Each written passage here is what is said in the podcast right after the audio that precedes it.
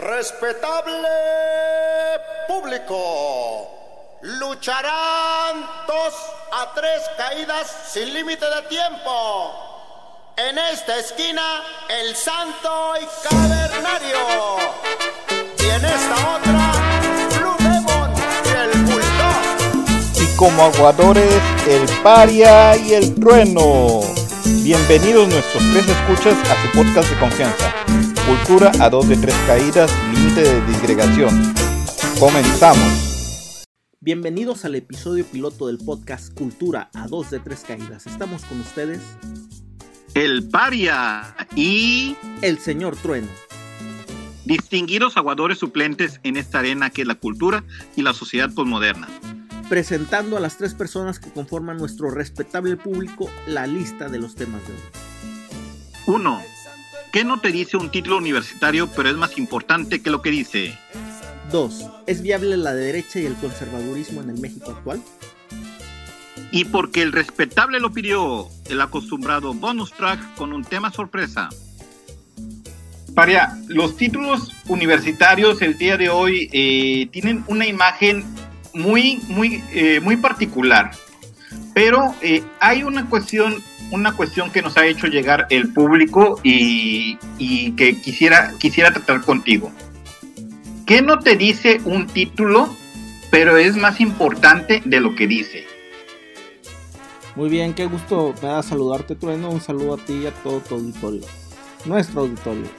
Y otras personas que no tienen que hacer y que disfrutan utilizar su capacidad reflexiva con un audio.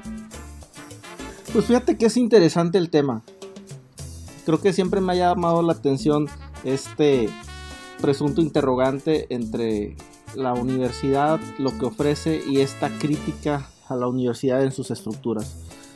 Hay quien afirma que eh, ya la- las universidades no sirven para nada, ¿verdad? Hay, hay una fuerte crítica. Eh, actualmente hay, creo, una tendencia hacia ir en contra de las instituciones. Todas las instituciones están siendo fuertemente vilipendiadas y su racionalidad. Eh, no solamente las universidades, ¿no? Pero por consecuencia, como parte de, de las grandes instituciones de la historia, bueno, sí ha tenido muchísimos ataques. Algunos consultores incluso se venden y venden sus marcas, ya sabes. De esos expertos del internet que venden cursos y cursos y algunos que otros infomerciales, muy respetables, claro. Mm, ah, En especial algunos. adelante, adelante. Sí, sí, eh, son muy, son muy respetables y sobre todo cuando termina, cuando termina eh, dinero de ellos en el bolsillo de uno, pero bueno. Sí, así es. Pero bueno, el tema con esto es que eh, los consultores se han atrevido los últimos años a hacer fuertes críticas a la universidad y dicen que pues hay muchas cosas que no te enseñan en la universidad, ¿no? Como el emprendedurismo, como hacer dinero, ¿no? Y aluden al modelo prusiano de, de formación para, para la industria. Y es interesante y creo que pudiera haber mucho que reflexionar en torno a eso. Sin embargo, creo que la universidad como institución y como cualquier institución pues tiene virtudes y vicios, ¿no? Como cualquier producto humano es perfectible y por lo tanto pues es susceptible a una crítica, ¿verdad? Y bueno, también sabemos que en muchos países hay una una tendencia de parte de las universidades a la ideologización y a, a actos de corrupción. ¿no?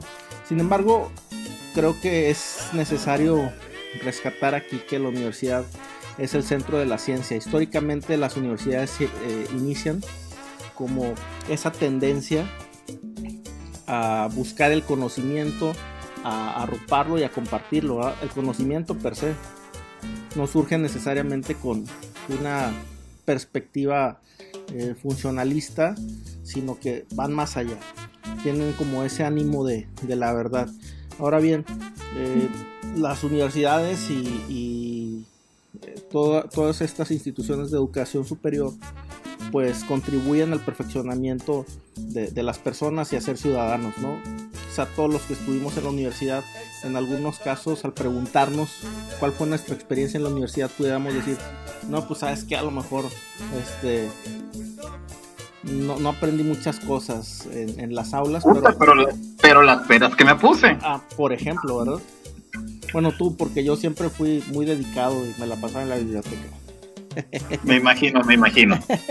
no, pero sí es preciso decir que la universidad sí te da estructura, mucha estructura. incluso la enseñanza de la universidad no está precisamente en las aulas, sino en lo que trasciende las aulas. Incluso estos, eh, esta este lugar común de decir, no sabes qué es que el que sacó puro 10, ¿dónde está? Y el que no sacaba 10, pues, este, míralo, ya es muy exitoso, bla, bla, bla, bla.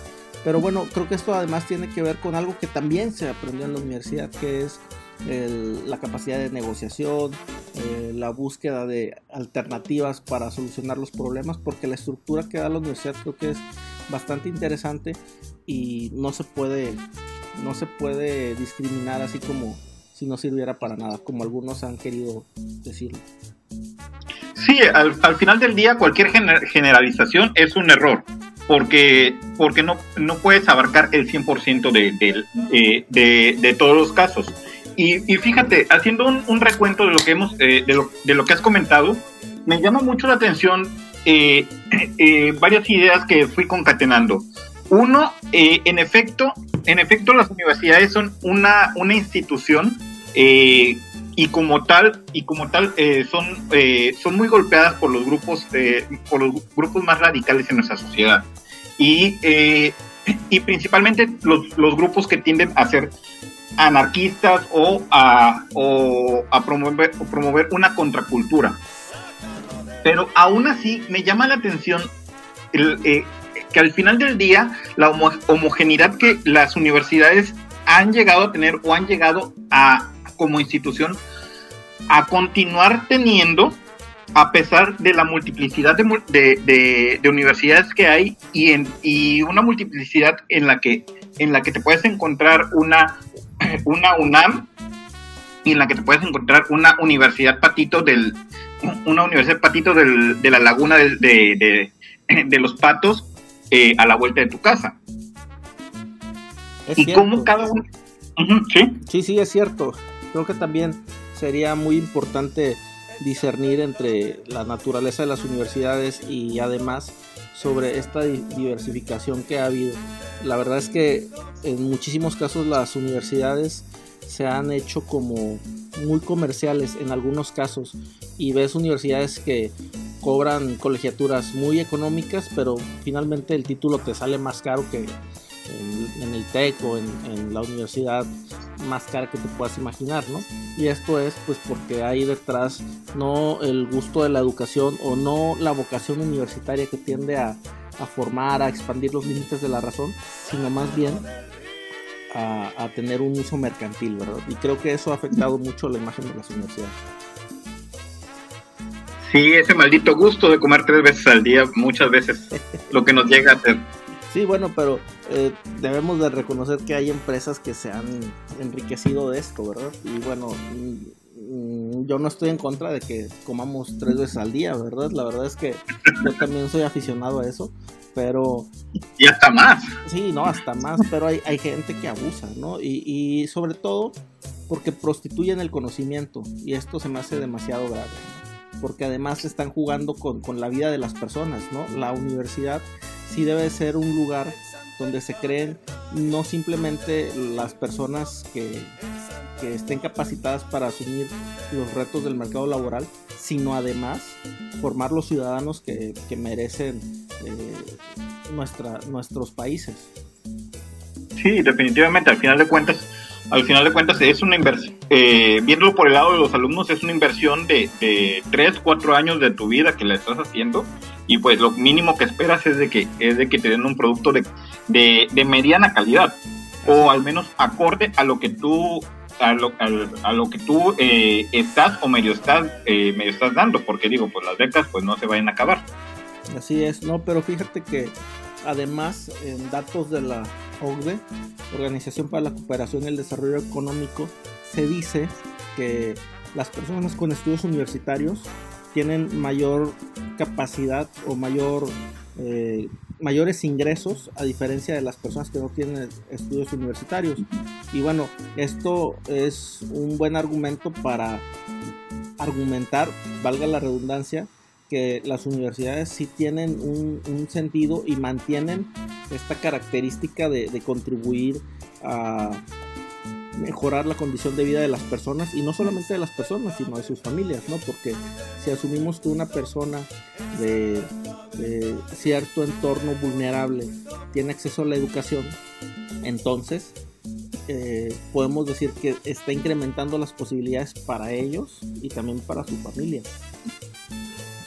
y además, además social, que también es importante, ¿no? Porque eh, si imaginamos una colonia donde nadie tiene estudios universitarios, el, hecho de que una persona tenga estudios universitarios ahí no solamente es un signo importante para lo un diferenciador. Eh, exacto, no es nada más un tema personal y familiar, sino la verdad es que está cambiando su, su, su entorno social, ¿no? Y entonces los niños que están en ese entorno pudieran tener mayores referenciales.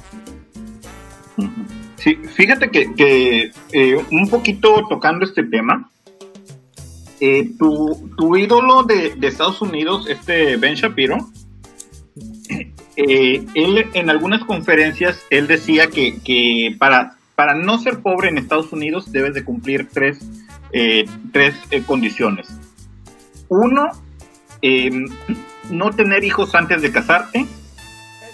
Dos, trabajar. Y tres, terminar la universidad.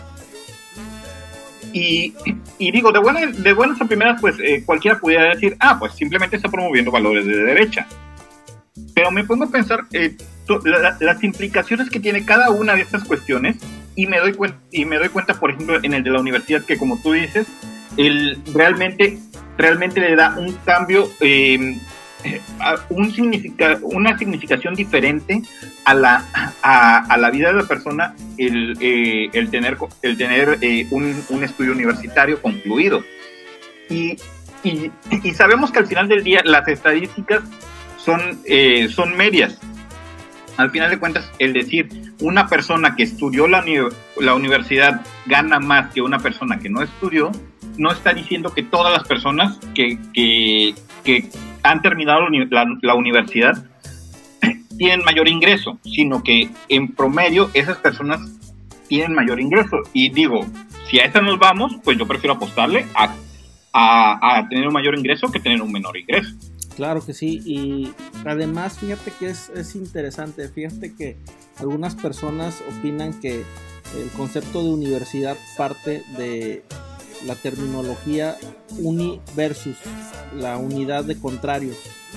Y es muy interesante este, este concepto o esta noción porque la universidad también es un centro de convivencia, no simplemente es eh, el hecho de ir a formarte, sino que convives y convives eh, con personas que están experimentando otras realidades y eso ha sido histórico, ¿no? Entonces... Y es, y eso por donde lo veas te hace gente. Claro, al, encontrarte con otras realidades, con otras ideas, con otras formas de, de, vida que finalmente son otras formas de ver el mundo, pues nos ayudan a tener una mayor apertura al diálogo, al, al escuchar otras ideas simplemente.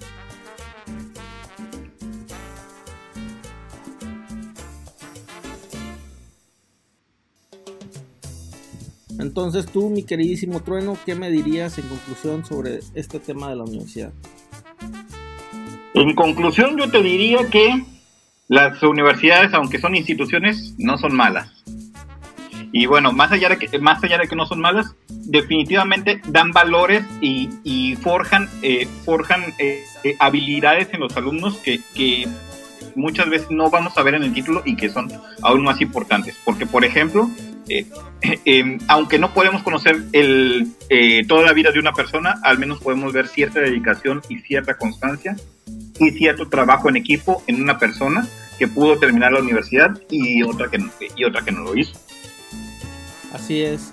de mi parte yo te diría que, que en conclusión, creo que es producto de una mente muy acotada o de una perspectiva sumamente limitada el decir que el tema de la universidad está en contraposición con, con el hacer dinero, ¿no? Digo, si las personas quieren prepararse para emprender, pues lo pueden hacer, ¿verdad? Pero creo que pudieran ir asociados. Ya hay muchos proyectos en los que las universidades se han vinculado con otros sectores, el empresarial, el gubernamental, está el tema este que mencionan como la triple hélice, que son factores que ayudan a que los alumnos tengan otra visión. ¿sí? Es importante también recalcar que la universidad puede cambiar la vida de las personas y que pudiera ser un factor determinante para que eh, la sociedad siga transformándose y siga mejorando. Mi querido Trueno, pasando a temas en una instancia más política, me gustaría preguntarte si tú consideras si es viable la derecha y el conservadurismo en el México actual. ¿Cuál es tu opinión? Híjole, paria. La verdad es de que me tocas, me tocas en, mi lado sensible. Pero bueno, para, para no marear al, al respetable, eh, voy a aplicar como dicen, como dicen los millennials, eh, TLDR, sí, es viable. Al final de cuentas, creo que, creo que casi, casi toda corriente ideológica en la actualidad es viable. Yo enfocaría un poquito más esta pregunta a cómo se podía hacer viable la derecha y el conservadurismo en, en el México actual. Si me lo permites, claro está. Claro, adelante, adelante. Gracias. Y bueno, en ese sentido, en ese sentido, eh, voy a citar, voy a citar a uno de, a un gran filósofo del siglo pasado eh, que decía que, que dijo jóvenes no teman comprometerse y eh, cuando yo lo oí eso, obviamente yo de 18. Exactamente. Eh, ojo, y ojo ahí de que a juicio personal no era ironía lo de lo de lo del grande gran filósofo. Qué bueno que lo mencionas. Pues sí, eh, como decía como decía Carlos Boctila, al final de cuentas eh, un, trueno de 20 años, pues sí se quedó así como que, eh, comprometerse. Pero empezó él a desarrollar esa idea del, compromiso y a mí me llamó poderosamente la atención. Lo único que le da sentido a la vida es lo trascendental. Y en ese sentido, y en ese sentido, lo, eh, si te comprometes a lo trascendental es cuando realmente eh, puedes llegar más allá y sientes que, sientes que eh, tu vida tiene un sentido. ¿Qué tiene que ver eso con, con el jefe Diego o qué tiene que ver eso con tu, eh, tu expresidente favorito Calderón? Yo pienso de que la derecha y el conservadurismo es viable en México. Y no nada más porque porque la verdad es de que en provincia somos, somos medio mochos, las cosas como son, esos libertinos indecentes de la, de la capital, eh, con sus visiones de que, de, que cómo debe ser la vida es una cosa, pero la verdad es que, la verdad es que el, el, pues el grueso de la población está en el interior. Y en ese sentido, y en ese sentido, eh, México es un, eh, eh, es un pueblo con, los, con sus valores tradicionales arraigados. Y te decía, más allá de eso, yo, yo pienso que, que los políticos de la derecha hoy en día son más bien, son más bien un, un tipo de político de centro más que propiamente de derecha. Vemos, por ejemplo, a un PAN eh, tuiteando cuestiones, cuestiones de que de que el, eh, del lenguaje inclusivo, de cuestiones sobre, sobre la, igualdad de género, pues eh, muchas cuestiones que, que, que, acostumbra uno ver en la izquierda, en un pensamiento de izquierda más que en un pensamiento de derecha. Y la verdad es que han, que han tupido a tanto a Marco Cortés como al, como al PAN en general, como a la, como a, la coordinadora de, Mujeres PAN, de una forma increíble por, por, ese, eh, por esos tuitazos que luego se avientan. Y es ahí el problema que yo pienso que tiene la, la derecha en México. Que no se termina de definir como derecha que no termina, por decirlo de alguna manera, de hacerse, de hacerse, de, creerse los valores de la derecha y hacerse responsable de, responsables de esos valores. Porque al final del día, al final del día eh, podemos decir, Sí, en, Twitter, en Facebook y en las redes sociales en general no se, eh, no se definen las elecciones, las elecciones se definen en las casillas, en efecto. Pero no deja de ser, no deja de ser relevante que un partido se identifique con valores distintos a los que toda la vida se había estado identificando y que de esa manera su electorado pueda estar de hasta cierto punto confundido respecto a qué es lo que buscan. O con quién sentirse identificado al final. Al, final del día. Por ejemplo, un servidor, el trueno, el trueno es de color azul. Entonces, el trueno se identifica con los valores de la derecha. Y así las, y así las cosas, como mi experiencia personal, es que veo el pan de, del día de hoy y no me siento identificado. Y, y, no solo es y no solo es de que el trueno con estudios eh, con estudios de posgrado eh, y, y, que y que le gusta y que le gusta levantar el dedo para para para eh, para tomar sus, sus cubas no se siente en esa situación sino que al final del día, al final del día, eh, una persona con una ideología básica que nada más entienda, que nada más entienda de que, de que el, aborto que no deja, que, no deja de, ser eh, repudiado por el 80% de, de, los mexicanos, lo, es, lo está eh, lo está consintiendo el PAN, eh, deja, de, deja de sentirse identificado con esta persona. Y tan, y tan es así, tan es así esta situación de que ahí podemos ver a Donald Trump. Donald Trump, al final de cuentas, todo el mundo sabía de que es una persona de la chingada. Pero él supo, él supo ser y transmitir esos valores de la derecha que enamoró desde el redneck más ignorante que te puedes imaginar hasta el empresario en Nueva York que, eh, que, tenía su departamento en Tribeca. Es, eso es lo que necesita México.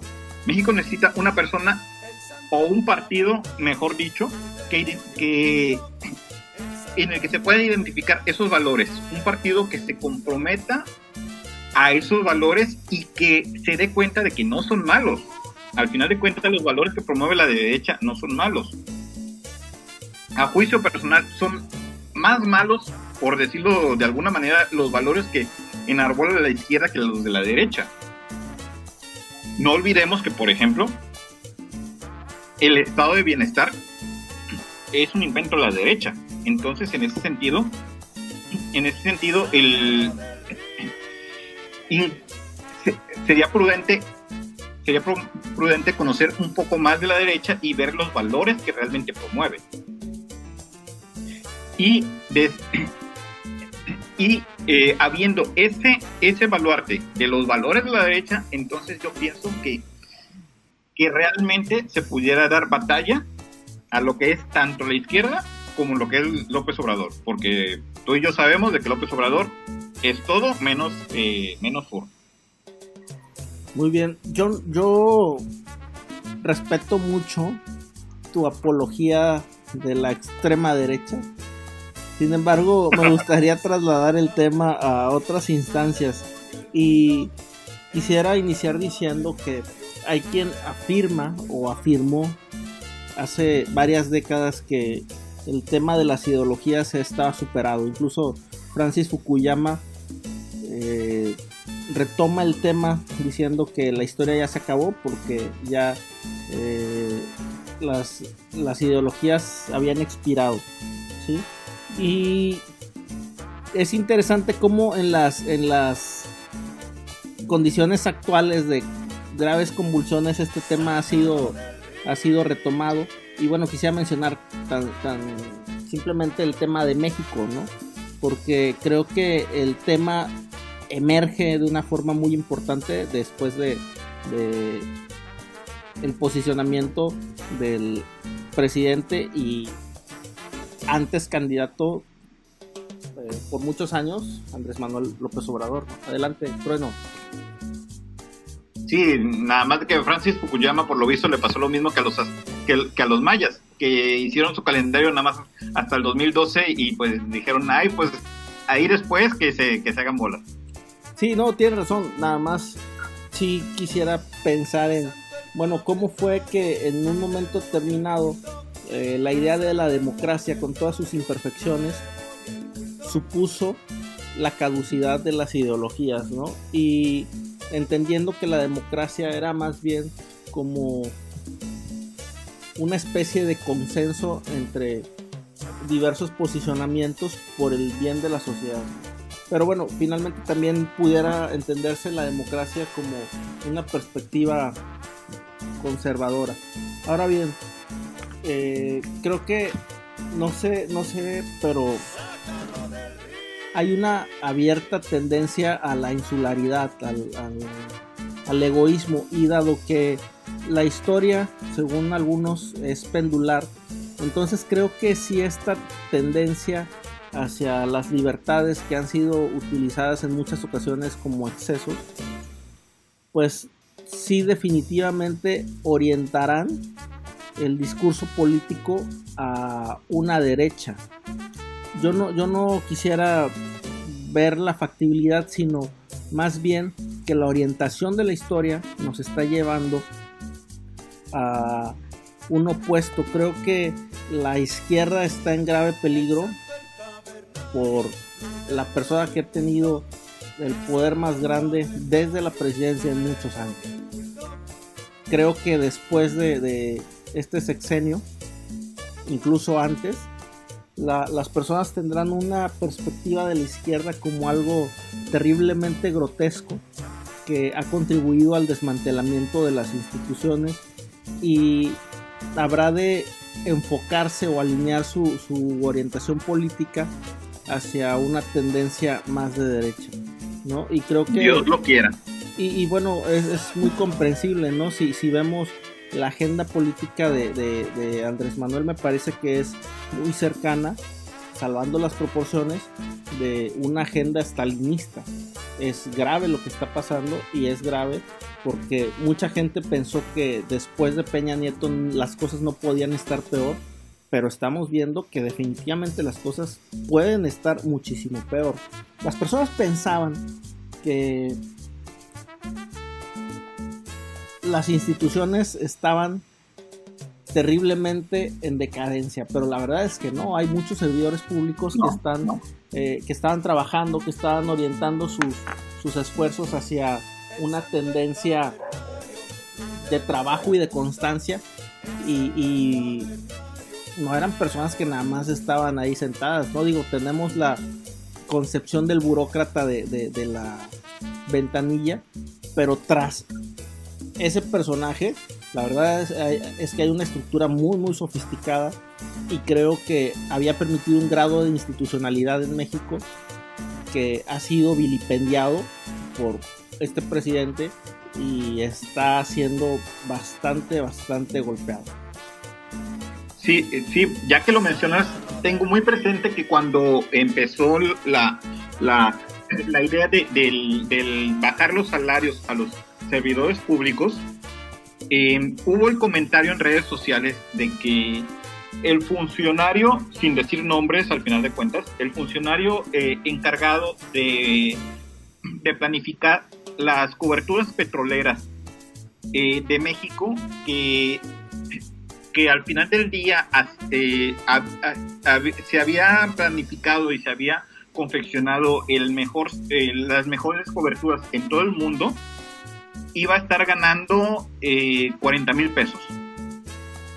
Entonces, eh, te pones a pensar y 40 mil pesos, pues es el sueldo de, de, un ejecutivo de buen nivel, pero que aún así eh, no es alto nivel en una empresa bonita. Y que también el tesorero de la federación iba a estar ganando más o menos lo mismo e iba a estar, e iba a estar manejando las, las cuentas y el, la tesorería de la federación por la que pasa más de, eh, más de un millón de millones de pesos. Entonces te pones a pensar realmente de que, de que si hay personas que, que realizan un trabajo muy específico, muy técnico, muy, eh, muy especializado y que realmente se merecen, se merecen eh, ese reconocimiento, que lamentablemente en este sexenio no han, tenido, al, al, tener las responsabilidades y o los logros que, que, muchas veces ni, ni siquiera personas con, con mediana, con mediana, eh, eh, estudios logran vislumbrar dentro de un aparato como el gobierno. Claro, qué bueno que lo mencionas. Así es. Mira, después de, los 70 cuando se empezó a, desarrollar con mayor profundidad en la praxis el tema de, una administración pública con un, un, sesgo empresarial en contraposición con la burocracia eh, obsoleta que existía en ese momento, eh, al estilo de, de Cantinflas y sus películas intentaba tener a funcionarios que desarrollaran tareas de alto nivel, pero pues tienes que pagarles, ¿verdad? Y creo que la administración pública tendría que tener una tendencia hacia eso, a buscar a los mejores que administren los recursos públicos. Nadie dice que no ha habido eh, situaciones de corrupción y que los que son eh, los más capacitados o los tecnócratas no hayan hecho mal uso o un uso indebido de los recursos. O sea, nadie está negando los actos de corrupción. El problema es que cuando tú pones a alguien incompetente que no tiene la menor capacidad de, productividad, de eficiencia y eficacia en un puesto público, lo que va a hacer, va a ser, es, es echar a la basura cualquier grado de institucionalidad que se haya podido gestionar en estos años, que estar en los últimos años.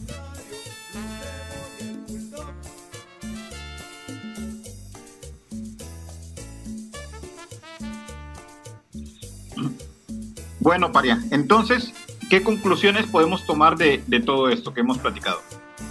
Yo considero que la preocupación de la sociedad debe ser más bien qué tanta posibilidad existe de generar condiciones de vida justa y mejores eh, espacios para la convivencia humana. Y en ese sentido creo que tendríamos que apostar a, la democracia. Fíjate que hay una frase que me llama mucho la atención de un ilustre obispo de izquierda, don Sergio Méndez Arceo, que le alguna vez le preguntaron, oye, ¿usted es de izquierda o es de derecha? ¿Es conservador o es liberal? Y él dijo muy acertadamente que él prefería decir que era libre, ni de izquierda ni de derecha. Y creo que más bien es a lo que tendremos que tender y tendremos que buscar los ciudadanos de a pie en los próximos comicios electorales. Lo que sí sé es que votar por Morena es condenar al país a una situación catastrófica. Sí, muy acertado tu comentario, muy, muy, muy, muy acertado. Eh, y bueno, eh, no, no, lo había pensado, pero eh, como un, como un, una conclusión vista la tuya, decía un comentócrata y suscribo en todas y cada una de sus partes el comentario que él hizo, en que de ahora en adelante, en los próximos aproximadamente 20 años, él ve que todas las, todas las elecciones que vaya a haber iban a ser las últimas elecciones demócratas de, de México que en todas se iba a jugar la institucionalidad del país. Y eso hacía referencia a que, a que el daño que han sufrido las, las instituciones en el país, él cree que por lo menos necesitaríamos un periodo de 20 años de más o menos llevar bien las cosas, eligiendo a los menos malos posibles para poder recuperar un poco la institucionalidad que el país requiere para funcionar a secas. Y, bueno, y, como conclusión, y como conclusión directa al, al tema, eh, yo pensaría que al final de cuentas, si bien, si bien los, los pensadores más snobs de, de, la actualidad piensan de que, de que es un, un poco eh, irrisorio o, superfluo hablar de izquierdas o derechas, yo pienso que al final de cuentas las estructuras eh, las estructuras nos sirven a, las personas para, para poder eh, asimilar mejor las ideas y los conceptos abstractos. Y en ese sentido, yo pienso que sigue siendo vigente hablar de un, de un concepto de derechas o un concepto de izquierdas como una superestructura general en las cuales eh, englobemos una serie, una serie de principios y o eh, ideologías. Y en ese sentido en ese sentido yo pienso que la derecha es viable en México es viable si realmente se compromete es viable si se aleja del, caudillismo que, que, que, yo sé que con lo que voy a mencionar te voy a dar cuerda para rato pero yo eh, pero yo pienso que al final de cuentas eh, la derecha también necesita alejarse de ese caudillismo que por ejemplo está promoviendo mucho Calderón. Y, em, y generando esa cercanía al pueblo y esa y esa y es y esa responsabilidad hacia sus, hacia sus principios yo pienso que la derecha tiene posibilidades de ganar en las próximas elecciones y en las que faltan Excelente, pues. Bueno, Paria.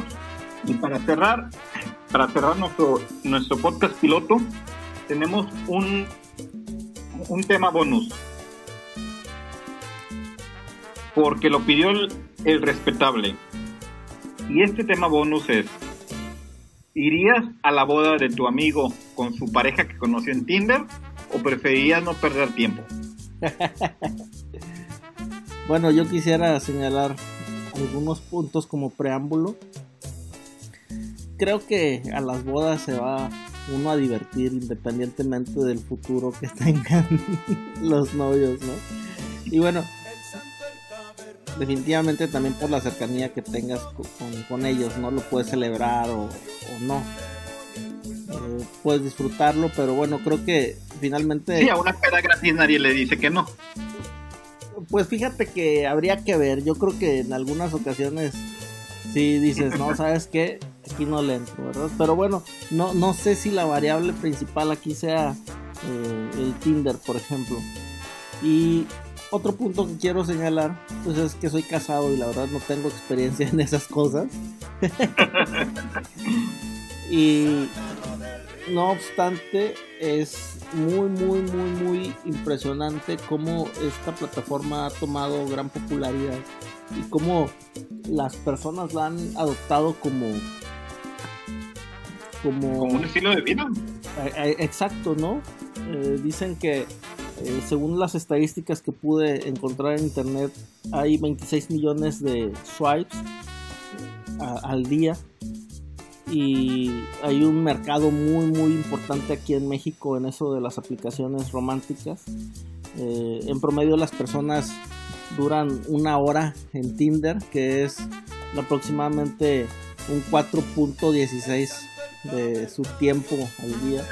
Es decir, le invierten 4, 4 tiempo, 4, más de 4% en eso, ¿verdad?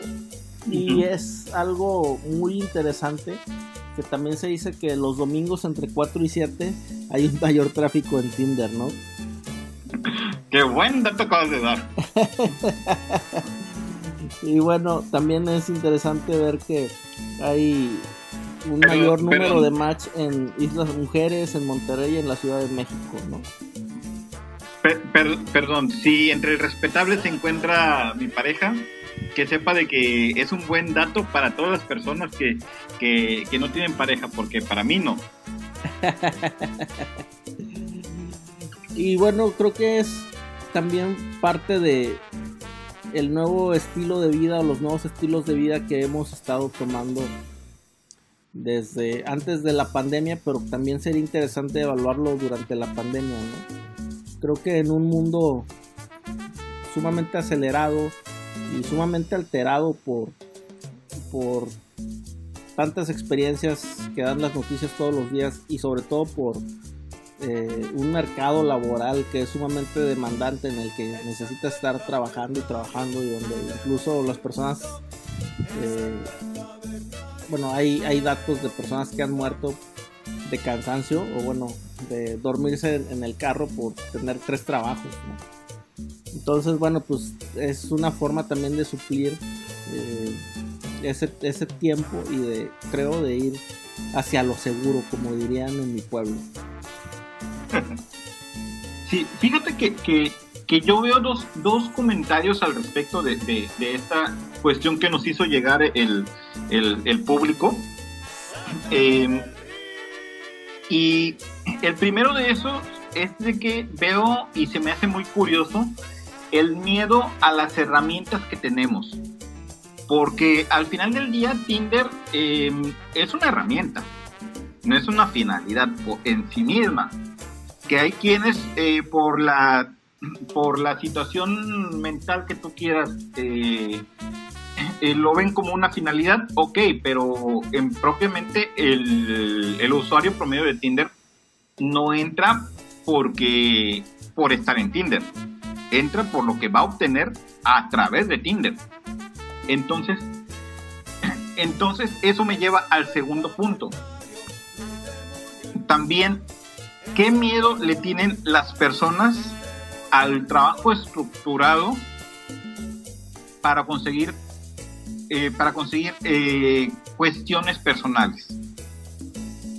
Y lo veo, lo veo por decirlo de alguna manera, em, si por eh, en el caso de, del uso de herramientas que uno puede obtener a través de, de la ciencia o el arte de la administración, en cuestiones tan personales como lo son el conseguir una pareja.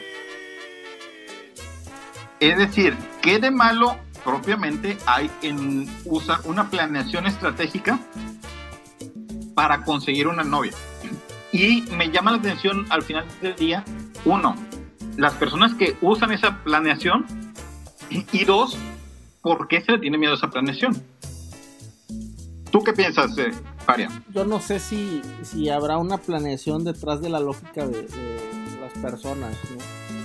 Alguna vez alguien me compartió la experiencia de que había encontrado a, a alguien en Tinder que le dijo que tenía propiedades y que tenía muchos vehículos y que era empresario así muy muy próspero y, y al final pues ella le tuvo que pagar la comida y el taxi y todo eso porque pues todo era falso, digo, aparte era casado. Pues. Pero yo no sé de fondo ¿qué estará buscando la, la gente en Tinder? ¿Estará buscando sexo? ¿O si estará buscando una pareja? Yo me inclinaría a pensar más bien que está buscando más una relación casual que, que un encuentro de, de, parejas. ¿O estará buscando atención? Pero bueno, esa la buscamos todos. Algunos hasta hasta hacen podcast y se, y se disfrazan de luchadores. Sí, sí, sí, sí. Pinches locos, pero bueno. ¿Qué buscan? ¿Qué buscan? Dime. Pues mira, yo pienso que al final del día buscan atención. Y no lo digo en el sentido negativo, al final de cuentas es natural en, el ser humano buscar atención, buscar eh, eh, reafirmación y em, y no sé cómo decirlo, con validación de mis valores y o eh, de, mis, atenciones. Y en ese sentido, em, en ese sentido, yo pienso que al final del día, pues en, me han contado, claro, eh, en Tinder encuentras pues de todo, porque pues cada quien al final del día busca a su manera la atención que quiere. Ya se hace que esa atención sea que tú hagas que me creas que tengo propiedades y que tengo y que tengo lo que eh, 20 eh, carros aunque me tengas que pagar el taxi de regreso. O que esa atención eh, sea a través a través del sexo por decir cualquier cosa. Muy bien. Y en conclusión qué me pudieras decir en conclusión yo diría que yo sí iría a la boda, porque chupe gratis no se le dice que no. Claro, también porque es mi amigo, no crean que nada más por el alcohol. Em, pero, pero al final del día no pensaría que, que, es malo como esa jiribilla que nos hizo llegar el, el respetable público en esa pregunta. Eh, por el hecho de que, de que al final de cuentas, pues, pues cada quien es libre, si lo quieres ver así, o de buscar el amor como pueda. Hace cientos de años había quienes lo hacían a través de cartas, ahora hay quienes lo hacen a través de swipes. ¿Tú qué, a qué conclusión pudieras llegar, Paria? Bueno, yo creo que eh, la vida de las personas es sumamente compleja, ¿no? Entonces yo pensaría más bien que independientemente de si es por recursos tecnológicos o es por encontrarse en algún tipo de grupo religioso, creo que el, el tema está aquí en qué es lo que buscan las personas y si están preparadas para asumir una relación. Quizá eh, algunas personas porque también tengo muchos amigos que lo usan para buscar relaciones serias. Bueno, ¿qué tanto están dispuestos a, apostarle a eso? Y bueno, yo creo que finalmente si se conocen después del Tinder, creo que pudiera haber eh, algunas posibilidades de éxito. No sé qué, en qué medida, pero no, no lo descarto. Y finalmente, bueno, pues yo creo que también iría a la boda. Me gustaría saber qué es lo que piensa el respetable y los invitamos a dejar sus comentarios aquí en el podcast y suscribirse a nuestra página. Este contenido exclusivo fue una producción de Paria y Trueno Enterprises México. Todos los derechos reservados o si no, les echamos al primo de Paria, que es Coyote, o a mi vecino, que es líder de taxistas.